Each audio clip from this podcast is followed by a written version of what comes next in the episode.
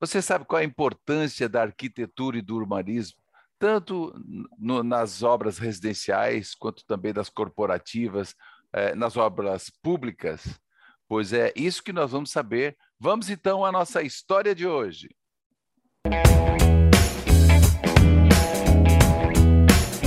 Começamos o programa de hoje com a audiodescrição. Eu sou jornalista Celso Gomes, sou um homem branco, é, meço 1,80m, eu, eu é, tenho barba e cabelos grisalhos curtos e também uso óculos redondos e estou de camisa preta e com, de camisa preta e com fone de ouvidos.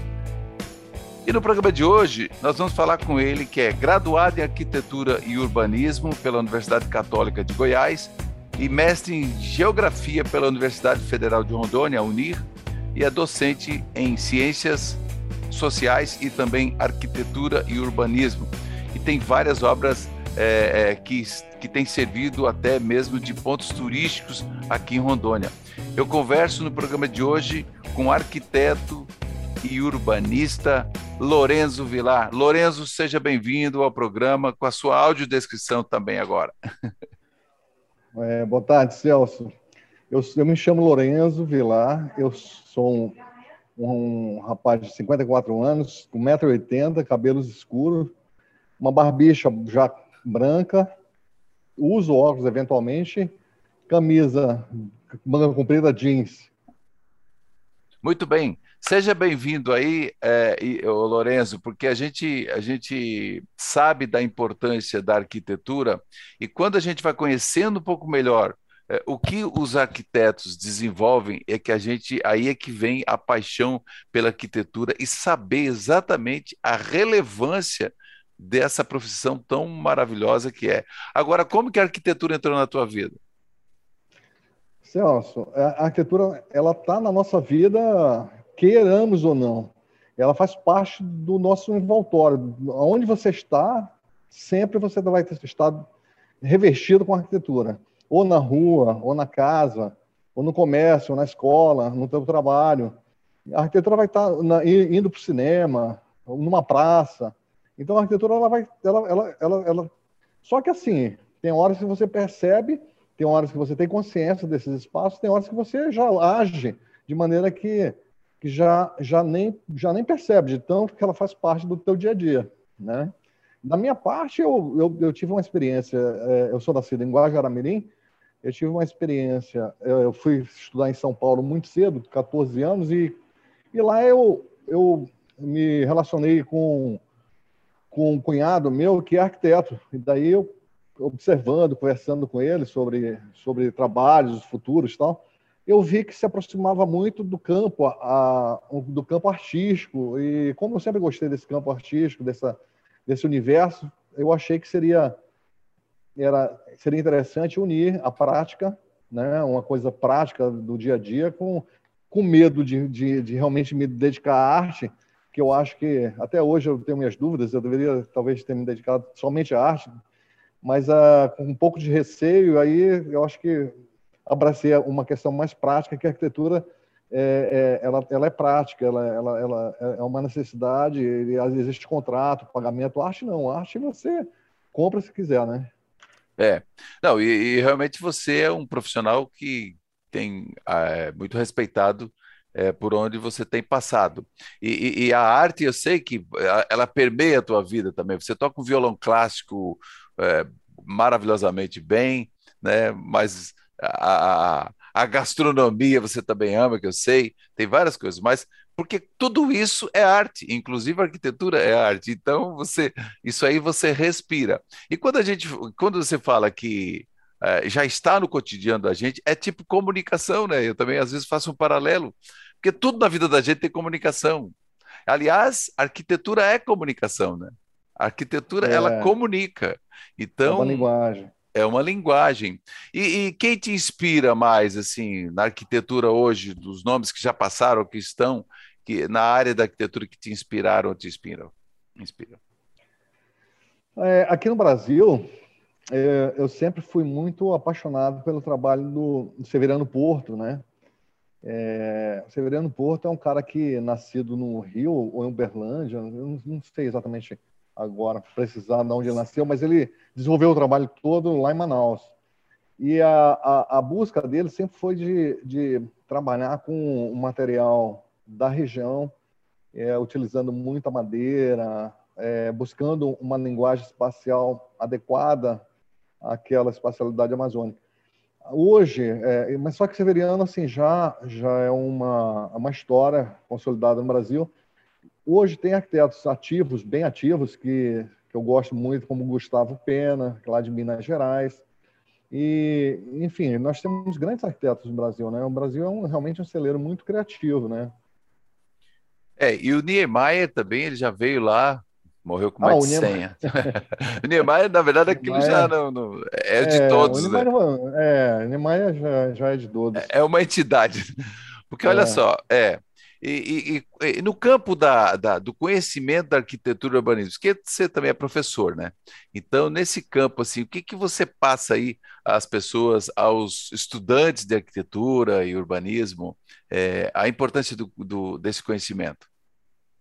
Então, Celso, eu acho que talvez seja essa é uma das questões principais que, eu, que permeia a minha, a minha, a meu trabalho, seja exatamente dessa definição do próprio campo da arquitetura, de qual é a atuação. Porque, como nós falamos, a arquitetura é uma linguagem. Sendo linguagem, ela comunica algo. E aí, quando você vai, quando você procura no, na CAPES qual é o campo da, da, do conhecimento científico da arquitetura, por exemplo, a, a, a, odontologia era médica, a, a oftalmologia era médica, Uh, então, assim, cada um tem seu campo né, de, de, de conhecimento. E qual é o campo da arquitetura? Ela é arte, ela é tecnologia, é o quê? Aí é interessante que a CAPES, ela, ela definiu a arquitetura como ciências sociais aplicadas. E daí, esse conceito de ciências sociais realmente é, é, tem muito a ver com, com o meu trabalho. Porque na, na, no estudo que, que eu desenvolvi no mestrado, é, a geografia que foi na área da geografia, ela ensina a máxima geográfica é, da geografia humana é que a forma espacial ela é resultado do processo social. Então, Entendi. Então, assim, a gente só tem a forma quando você tem aquela estrutura é, é, é social que, que, que molda a forma. Na verdade, a forma é resultado disso, né? Então, quando você vê uma cidade do jeito que ela é, isso tem uma explicação, isso tem uma origem, não é aleatório. Quando você chega num condomínio aqui e, e, e vê a fachada das casas, que a, a, comunicação, a linguagem da arquitetura tem muito a ver com a fachada, com a composição. E quando você chega num condomínio, você vai ver assim muitas fachadas que elas têm uma mesma linguagem. E essa linguagem é interessante porque é o desejo, né? Assim, você vê que ela não tem muito a ver com a região, ela tem a ver com, com, com alguma imagem é, externa de outro local. Tem um livro fantástico que é que o nome do livro é, é, é como é que é? É do Chico Oliveira, ele e, e do é, o livro ele fala bem assim. O livro, o título, só o título do livro já é esclarecedor.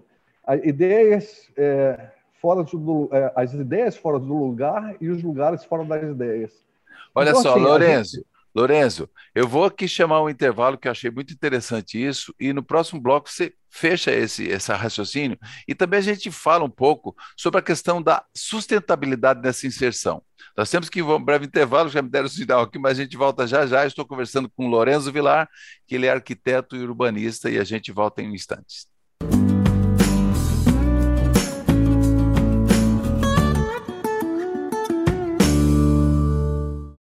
Continuamos a nossa conversa aqui com, com o arquiteto é, Lorenzo Vilar, direto aqui de Rondônia.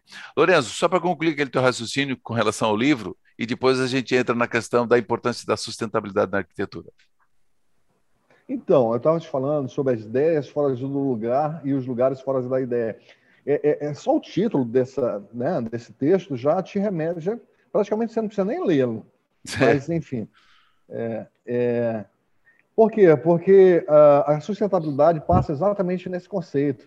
Você trabalha com, com, com, com ideias que não correspondem ao lugar onde está sendo implantado. Por exemplo, nós vivemos numa, numa, numa região é, amazônica cujo clima, é, sistema de chuva, floresta, enfim, é, elas são muito particulares, como os demais lugares, né? E daí você deveria trabalhar isso para tirar proveito dessas informações. O que ocorre é que é, a importância da cultura ela é tremenda, é tamanha na, na, na, arquitetura que acaba que ela define uma forma que não é essa que definida pela, pela, pela geografia, pela, pela, pelo ambiente, né? mas, enfim, pela cultura, pela representação, pelo, pelo desejo que a pessoa tem de estar próximo de um universo, de uma linguagem que às vezes não corresponde ao lugar. Daí é importante, a, é importante o foco da, da, da, arquitetura regional, né? Então, e nós vivemos aqui na Amazônia, especialmente os arquitetos, enfim, os profissionais que vivem aqui na Amazônia, tem, tem muito tem muito nicho, muita, muita eh, assim, importância essa conexão né, com a Amazônia. Então, a importância dessa questão da sustentabilidade, antes da gente entrar daqui a pouco nessas obras que tanto que a gente, que a gente falou lá no início, que você que é autor delas né, no projeto, mas eu digo assim, a importância desse regionalismo, né? Exato. O, mas é, eu acho que sim, não adianta o arquiteto, o arquiteto ter consciência disso se a sociedade, de uma maneira geral, ela não consegue perceber essa importância. Então, assim, quando o cliente às vezes vem pedir um, um, uma, um projeto de uma, residência, ele já ele tem como, como referência a, aquelas construções que não são próprias da, da região. E daí, se você propõe algo regional, você tem que ser muito criativo para poder adequar Sim. Essa, essa regionalidade dentro da, da expectativa dele de fazer uma casa europeia, né? Então, assim, Não, mas daí a, a importância do, do, do, arquiteto antenado até interagir com, com o, o cliente para trazê-lo para esse conceito né, regional. É, é importante. É o, que tem acontecido, o que tem acontecido agora ultimamente comigo realmente é, é, muito legal, porque as pessoas estão me procurando assim em função dessa linguagem que eu tenho desenvolvido, em busca de uma regionalidade. Então, assim, normalmente quem tem vindo já sabe que, o que esperar do, desse trabalho que eu posso propor para eles, né? Que é, já tem um perfil, né? Um perfil, isso é importante. É, é. Então, Lorenzo, isso é legal criar, um, criar uma, essa, essa, já o, a tua forma, né? É. Antes da gente ir para o intervalo, Lorenzo, para esse segundo intervalo, eu gostaria que você falasse com relação a esse projeto. Você passou de 2011 a 2018 pela, pela Secretaria de Obras do Estado de Rondônia e um dos projetos que realmente se destacou é essa passarela que está no, no, ali no espaço alternativo, que hoje é fonte de, de cartão postal, de, de, de, souvenirs e fotos, que virou um, acabou virando um ponto turístico aqui de Rondônia. Eu gostaria de saber como que foi essa concepção, assim, rapidamente, para a gente participar outro bloco, e até tem imagens aí, porque realmente ficou um negócio espetacular. Parabéns aí pelo não só a você, mas eu digo pelo governo do estado também de apostar nisso, porque é importante, né, que se aposte também nesse projeto. Projetos assim. Celso, é, é assim, é, é, o tipo da coisa. Quando você faz um projeto, quando você faz uma música, quando você escreve um livro, quando você faz algo assim, na, na, na criativo, você não, você não dimensiona o que, que vai acontecer com ele, né? É. Às vezes você acha que vai fazer sucesso, às vezes, às vezes não faz. Então, assim, você perde o controle de saber qual vai ser a resposta para a população. É, cara, assim, a satisfação é plena, né, cara? Porque eu sempre pensei em criar, buscar uma identidade no local, tal. sempre, imagina, eu sempre me imaginei, né, eu sempre busquei isso. Mas isso é algo que a gente não determina. É, a não gente, determina. Não acontece, acontece, acontece.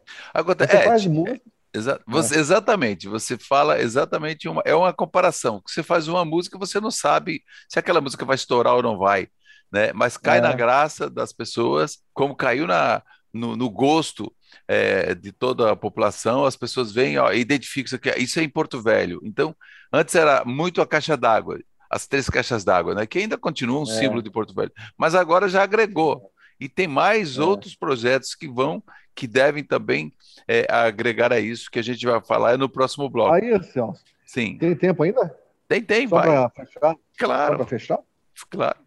Então, esse projeto em especial é interessante, porque eu acho que tem um apelo dele, desde o começo, o, a, a, minha, o meu conceito sobre esse projeto foi, foi interessante, eu acho que foi acertado.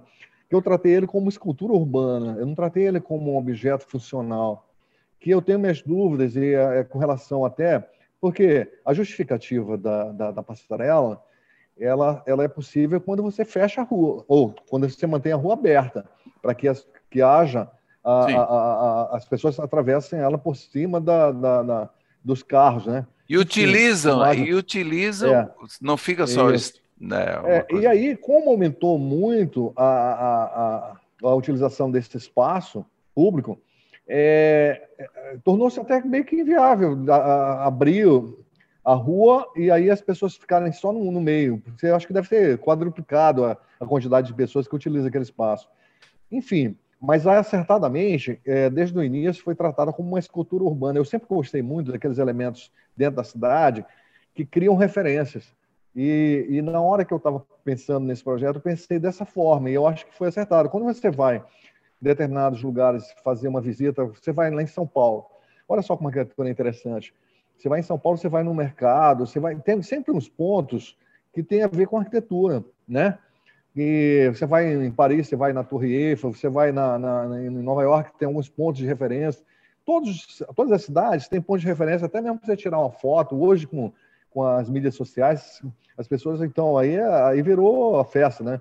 É. É, Frank Gehry, com aquele museu Guggenheim, que tem vários em Bilbao, em Exatamente. Mas, ô Lorenzo, vamos aqui no próximo bloco aí. O tempo está correndo muito rápido, está muito boa a conversa, mas eu digo que nós vamos aguardar uma surpresa aí. A mais nova surpresa do Lorenzo na arquitetura é no próximo bloco. É, vamos ao intervalo, eu volto já já. Estou conversando com o arquiteto urbanista é, Lorenzo Vilar. A gente vai já já para o terceiro bloco. Aguarde que a gente volta já.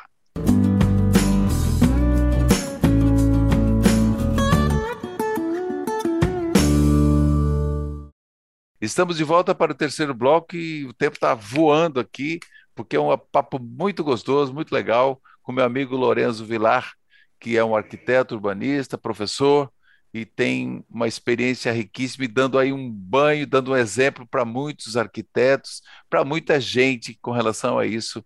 E, e, nós temos aqui em Rondônia um time de arquitetos muito bons e o Lorenzo está aí dentre eles. O mais recente agora do teu projeto, Lorenzo, que o prefeito de Porto Velho, do Chaves, lançou o, o, lançou o terminal rodoviário, que é um sonho de três décadas que não sai essa, esse, eh, que não sai essa obra e agora esse novo projeto parece que agora ele vai efetivamente sair do papel e o, e o projeto é seu, novo, é um novo projeto, né, que surgiu agora você apresentou. Conta para gente aí é, com relação a esse projeto terminal rodoviário, que é outro ponto que eu também estou bem esperançoso aí que vai ser mais uma mais um ponto legal aqui de Rondônia.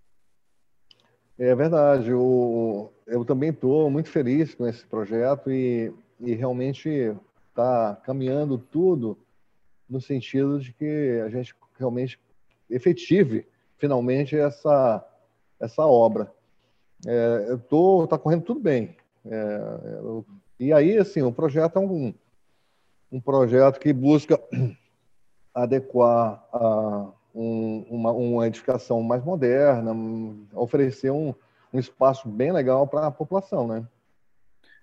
É, e eu acho que quem chega, quem já chegou há muito tempo, porque aqui é uma, é, Porto Velho é uma capital que que teve muita migração na, na, década de 80, 90 ou até antes.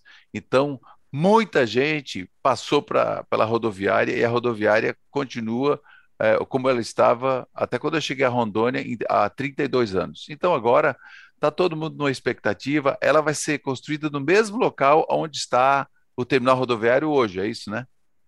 Isso, exatamente. Ali Não, na Avenida Jorge então, Teixeira. É, é, porque, assim, o problema de terrenos é um problema recorrente que o, o, o órgão público já praticamente perdeu, né, cara, a quantidade, tanto o Estado como o município, a gente tem dificuldade, às vezes, de encontrar novas áreas, tem que pagar, tem que indenizar, tem que... E a localização, né, Lourenço, também isso é importante, né? especialmente por um... É, ali tem, tem um lado positivo e um lado negativo. O lado positivo é que realmente as pessoas que chegam à cidade, elas vão chegar na parte central, onde tem mais serviço público. Por ser a capital, as pessoas vêm buscar informações, elas vêm atrás de órgãos é, públicos que, que, que, às vezes só tem aqui na, na no, no, município. E aí, é, essa rodoviária, a localização dela oferece essa possibilidade de estar mais próximo desses, desses órgãos, né? Esse é o lado positivo. O lado, lado ruim, mas é que já, já, já existe, é porque o ônibus precisa fazer esse trajeto todo dentro da cidade. Mas, é, enfim, é, já está, de certa forma, as pessoas já estão acostumadas com esse. É, já estão. E ali também, por ali, tem casa de apoio do pessoal que vem do interior, então já fica do outro lado da avenida, na Avenida Jorge, Governador Jorge Teixeira, fica a esquina com a, é. ali com a Carlos Gomes, então é um negócio muito interessante. Agora, para fechar, Lorenzo, eu quero te agradecer imensamente, mas antes, me diga aqui, qual é o projeto que projeto profissional que mais te deixou feliz assim de ter realizado? Celso, cada projeto novo cada é. Cada projeto, é, né? É o filho, é, né? exato. Então, assim, hoje eu estou trabalhando é, em algumas, alguns projetos, e esses novos já começam a borbulhar e já, já te. Então, todas aquelas ideias, tudo aquilo que você estuda, você quer sempre aplicar no teu próximo projeto. E, e não e é acaba, legal. né? Não acaba. Não acaba. Eu acho, eu acho que o bom da arquitetura é isso, que, que ela te, sempre te deixa em movimento, te, te deixa essa, essa, essa vontade de querer mais, né? Mas, ô Lorenzo, uma coisa é o seguinte: quem trabalha com brilho nos olhos, de apaixonado e gosto pelo que faz, não tenha dúvida que realiza, realiza coisas boas. E você, além do mais, como eu falei lá, você toca violão clássico, você joga tênis, que até meu colega de tênis aqui, e joga muito bem, aliás.